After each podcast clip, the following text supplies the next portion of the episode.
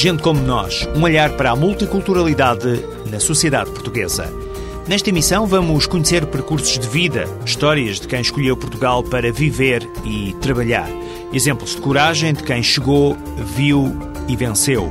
Uma enfermeira angolana que luta contra a mutilação genital feminina, uma cabo-verdiana licenciada em Sociologia que ajuda crianças e jovens em Miracintra. Gente como nós.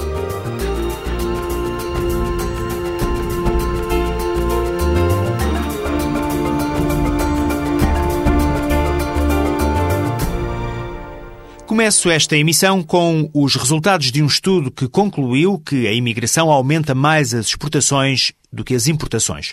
Ou seja, os imigrantes estimulam o comércio internacional e contribuem para melhorar o déficit comercial de Portugal. Este é um estudo de dois professores do Instituto Superior de Economia e Gestão. Surge agora quando se começam a fazer balanços de final do ano e quando se sabe que o impacto da imigração foi alvo de grande discussão nos meios políticos. No documento de Horácio Faustino e João Peixoto, são analisados comparativamente os números da imigração e os do comércio internacional português entre 1996 e 2006. Foram recolhidos dados relativamente a 28 países. A conclusão é esta. Um aumento do número de imigrantes é proporcional a um crescimento das importações e das exportações. Se o estoque de imigrantes aumentar 10%, as importações crescem 2,6% e as exportações 2,8%. Como justificação para estes dados das trocas comerciais, são apontadas diferentes razões. No caso das importações, por exemplo, o impacto dos imigrantes está ligado aos gostos e preferências. Isto é, continuam a consumir produtos do país de origem. Em relação às exportações, para além de haver um conhecimento dos mercados de destino, esse efeito tem a ver com a existência de contactos informais entre o imigrante e o país de origem, contactos esses que possibilitam diminuir custos de transação. Já agora, Outro dado de análise. Os autores deste estudo criaram dois grupos, imigrantes altamente qualificados e imigrantes empregadores. Nestes casos, o aumento é ainda mais significativo e a diferença na balança comercial é mais positiva, porque os dados sugerem que as políticas de imigração que estão a facilitar a entrada de imigrantes favorecem também a formação e a promoção do empreendedorismo, algo muito benéfico para Portugal no que diz respeito à balança comercial e aos fluxos comerciais. É pelo menos esta a conclusão de Horácio Faustino e João Peixoto, do Instituto Superior de Economia e Gestão. Seguimos ao som de Angola com uma história de vida que está também relacionada com a economia. Dizem muitos especialistas que é em momentos de crise como este que atravessa o mundo que surgem muitas oportunidades. Isto porque temos de estar mais alertas e há maior apetência para exercitar a criatividade. Foi o que aconteceu a Sandra Oliveira quando ficou sem emprego. Deparou-se de repente com o desemprego, uma realidade que até então desconhecia. E foi quando se lembrou de criar o próprio negócio. Surgiu então a marca SHO, de malas e acessórios, uma marca que está a dar os primeiros passos no mundo da moda. O meu nome é Sandra, eu sou de Angola, a minha mãe é angolana e o meu pai é português. E viemos para Portugal uh, quando eu tinha seis anos. Fiz o meu percurso escolar todo aqui em Lisboa. Ah, desde a primária até a formação superior. Licenciei-me em Design no IAD. Fiz uma pós-graduação também no Centro Português de Design, em, em Design, uh, e comecei a trabalhar. Uh, entretanto, uh, por causa da contingência de financeira mundial, fui dispensada da empresa onde estava a trabalhar, fiquei sem emprego e decidi arriscar uh, num negócio meu próprio. Decidi apresentar um projeto ao Centro de Emprego, uh, que foi validado muito rápido e surgiu então a, a SHO, que são as iniciais do meu nome, Sandra Lubeste Oliveira, uh, que cria acessórios de moda. A show surgiu o ano passado Uh, por acaso, não foi nada assim muito premeditado. Uh, eu, como tenho, as minhas origens são africanas e, como tal, tenho muitas coisas em casa, eh, tecidos africanos que os meus primos nos trazem de vez em quando. E eu lembrei-me de, por que não, eh, tentar usar os tecidos, primeiro os tecidos africanos, e para complementar essa toalete de uma forma mais requintada e, e, depois fazendo um levantamento daquilo que também havia de tecidos em Portugal que fossem que tivessem a morrer um bocadinho dentro da memória das pessoas e lembrei-me das citas de Alcobaça e por que não usá-las também e criei a Mini Me, a Just Me, a Take Me e a Don't Be Shy, que é um malão maior. Tive a ajuda da minha mãe porque eu na altura não tinha muitos conhecimentos de costura, o que foi ótimo, deu-me um grande empurrão, não é? Uh, começámos, no fundo, a trabalhar as duas juntas e, e, a partir daí as coisas foram se desenvolvendo muito rapidamente. Eu sou Maria Helena, mãe da Sandra, vim de Angola há quase 40 anos, sou enfermeira de profissão, trabalhei aqui em Portugal bastantes anos, até à altura da reforma, e como a minha filha neste momento precisava muito da minha colaboração tem estado a ajudá-la nesta tarefa. A show neste momento está, está agora a começar a entrar no circuito comercial. Uh, quem estiver interessado também pode contactar através do site, que é o www.shomod.com. Está tudo dito e a internet realmente pode dar uma ajuda a divulgar estes pequenos negócios. Empreendedorismo é o que é preciso. Estes são tempos de criatividade.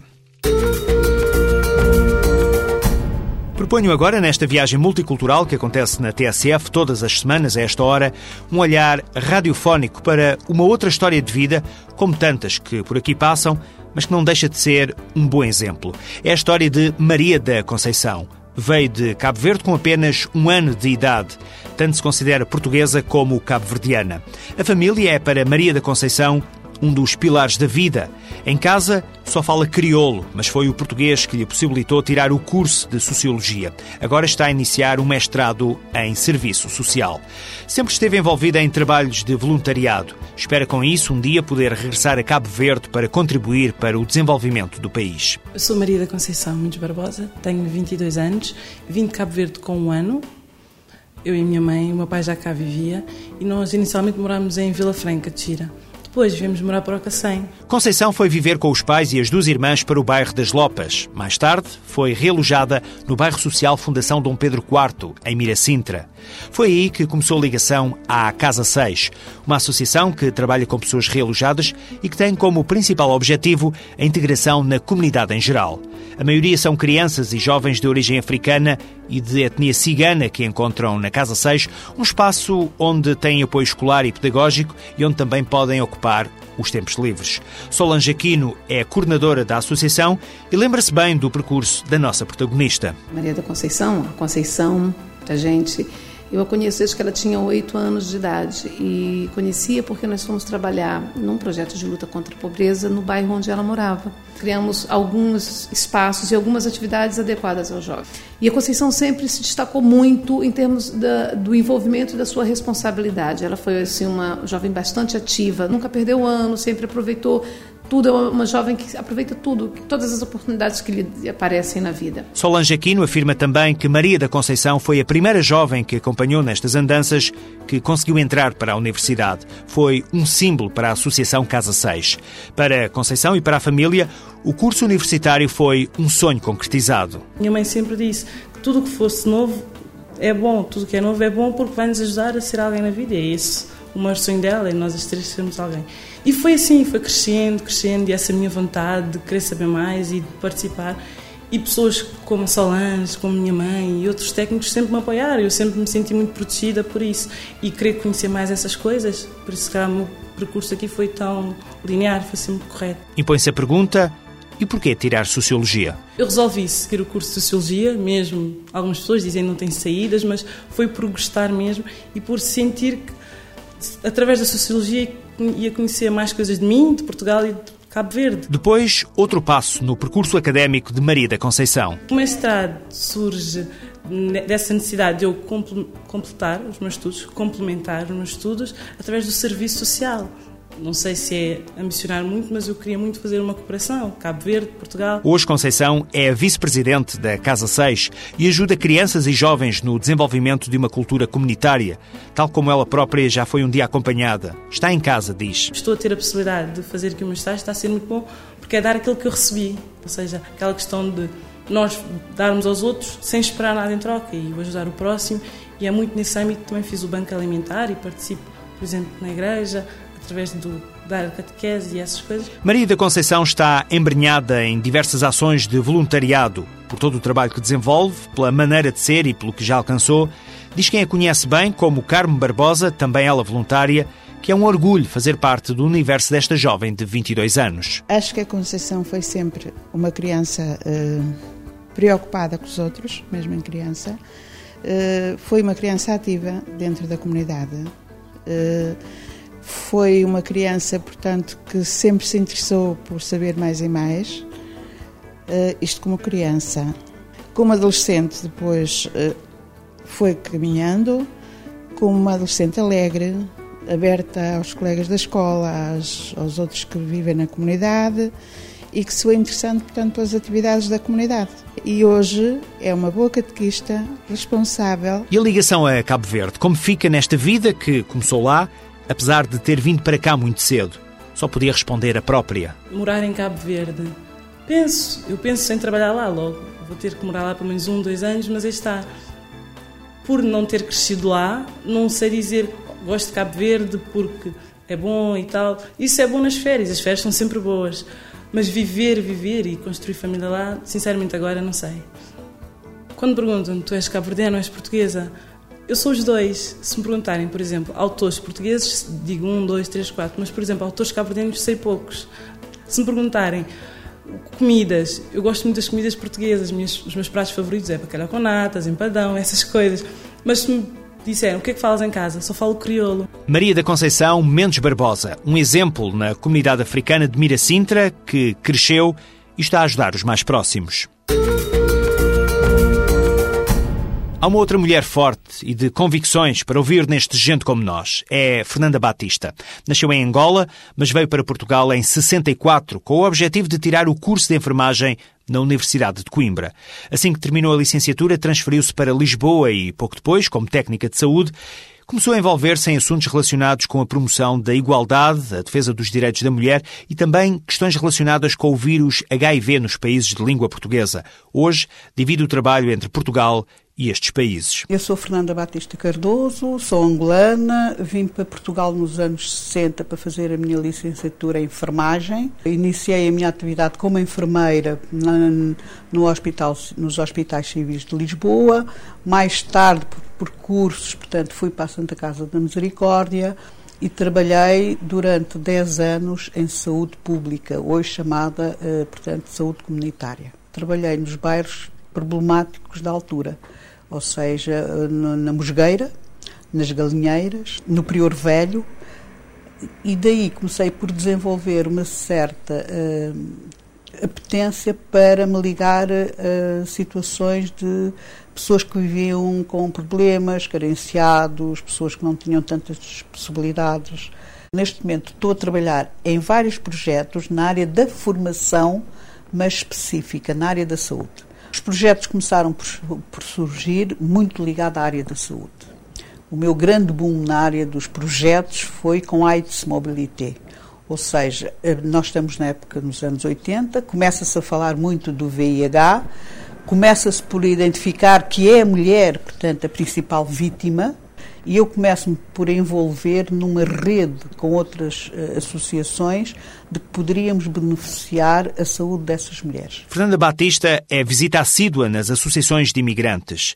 Este associativismo começou pouco depois de começar a exercer atividade em Lisboa, ainda nova, pelo facto de já estar inserida na sociedade portuguesa e pelo facto de ter conhecimentos e maior facilidade de dar voz a quem não a tinha. As mulheres foram sempre uma preocupação neste percurso. Aquilo que eu tenho feito em relação à igualdade da mulher é tentar trabalhar com as mulheres uh, sempre na ótica de que nós temos responsabilidades, nós temos condições, apesar de fatores que não são de maneira nenhuma esquecidos.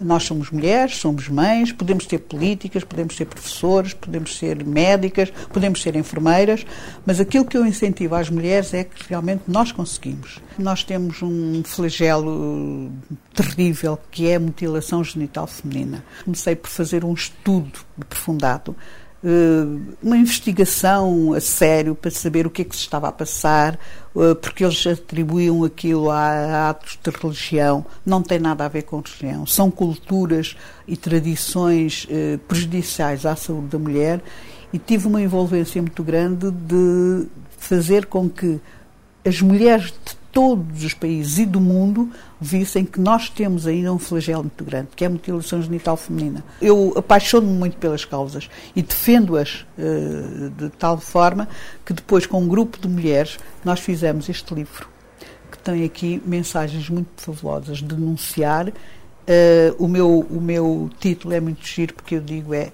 dar voz ao silêncio, ou seja, dar voz às mulheres que não têm capacidade de, de falar porque uh, ninguém as ouve. Este texto de que fala Fernanda Batista foi publicado no livro Por Nascer Mulher, um outro lado dos direitos humanos, uma obra da Associação para o Planeamento da Família.